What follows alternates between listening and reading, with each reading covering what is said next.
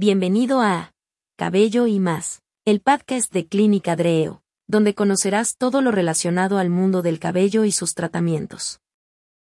En nuestro capítulo de hoy, foliculitis de calvante o foliculitis de calvans. La foliculitis de calvante o foliculitis de calvans es una forma de alopecia que implica cicatrices.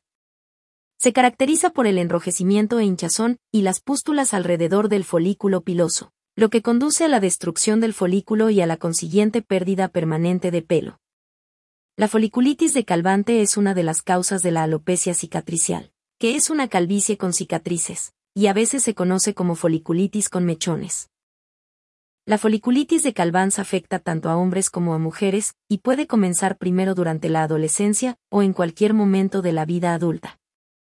Se desconoce la causa exacta, pero en la mayoría de los casos el Staphylococcus aureus puede ser aislado de las pústulas, pero el papel de la bacteria no está claro. ¿Cuáles son los signos y síntomas? Cualquier región peluda puede estar involucrada. Por lo general se limita al cuero cabelludo, pero puede afectar a otras zonas como la barba, el vello axilar y púbico, la parte inferior de las piernas, los muslos y los brazos. Suele haber parches redondos o ovalados de pérdida de pelo en los que hay pústulas que rodean los folículos pilosos, pústulas periféricas. Característicamente se pueden ver varios o muchos pelos saliendo de un solo folículo, por lo que el cuero cabelludo se ve empenachado como un cepillo de dientes. Finalmente los pelos se desprenden cuando el folículo se destruye completamente y deja una cicatriz. Normalmente no hay síntomas, pero a veces la zona afectada puede picar. La enfermedad puede limitarse a unas pocas manchas pequeñas, o puede progresar con el tiempo causando una gran pérdida de cabello. ¿Cómo se diagnostica la foliculitis de calvante? Al igual que otros tipos de pérdida de cabello, la foliculitis de Calvante es diagnosticada y tratada por un tricólogo o dermatólogo. Este tipo de médico se especializa en enfermedades del cabello y la piel. Dependiendo de su seguro, puede necesitar una referencia de su médico de cabecera si no ha visto antes a un dermatólogo para esta condición. Su médico de cabecera realizará un examen físico de las manchas en cuestión y tomará esta determinación. Una vez que vea a un tricólogo, este le examinará el cabello y la piel con más detenimiento, ya que notará cualquier sarpullido o cicatriz. Además, mirará las áreas de pústulas y el adelgazamiento del cabello. Todos estos síntomas combinados podrían llevar a un diagnóstico de foliculitis de calvante. Aún así, es importante que tu especialista descarte otras causas de la pérdida de cabello, tales como condiciones hormonales relacionadas con el embarazo, la menopausia y los niveles elevados de andrógenos. Una enfermedad aguda reciente, como la gripe o una infección. Tiroides poco activa, hipotiroidismo. Exposición a la radiación. Tratamientos del cáncer. Ciertos medicamentos, como las píldoras anticonceptivas, los esteroides anabólicos y los anticoagulantes. Tiña. Estrés crónico. Estrés por un reciente evento traumático. Malnutrición, especialmente las deficiencias de hierro y proteínas.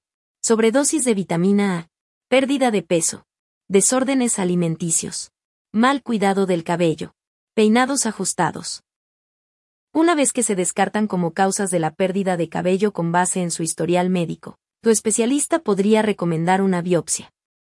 Este procedimiento implica tomar una pequeña muestra de su cuero cabelludo o de su piel.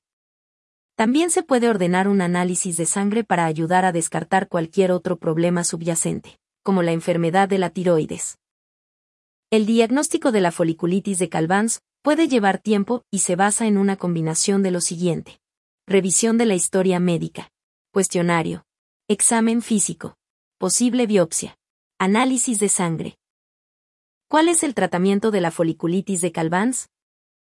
No existe una cura permanente para la condición, pero puede ser controlada hasta cierto punto mediante el uso de medicamentos. Los antibióticos orales como la minociclina, tetraciclina, rifampicina, clindamicina, ácido fusídico, ciprofloxacina y dicloxacilina han sido probados con resultados variables de un paciente a otro. En algunas formas graves, puede ser necesario añadir un corticoesteroide oral. La isotretinoína oral puede producir remisiones a largo plazo en algunos pacientes. Se ha informado de que la terapia fotodinámica con aminolebulinato de metilo, da lugar a una mejora clínica. ¿Cuál es el pronóstico de la foliculitis de Calvante? Las personas con este padecimiento corren el riesgo de que queden cicatrices y que pierdan el pelo de forma permanente en las zonas afectadas del cuerpo. A veces esto se condensa en parches de piel. En casos más graves, puede ocurrir una calvicie y cicatrización generalizada. Ya que no hay cura para la foliculitis de Calvante, es importante buscar un tratamiento temprano para prevenir que la condición progrese. Esperamos que este capítulo te haya ayudado a resolver algunas de tus dudas. Si quieres saber más del mundo del cabello y sus tratamientos, no te pierdas el siguiente episodio de Cabello y más, el podcast de Clínica Dreo. Nos vemos en el siguiente episodio.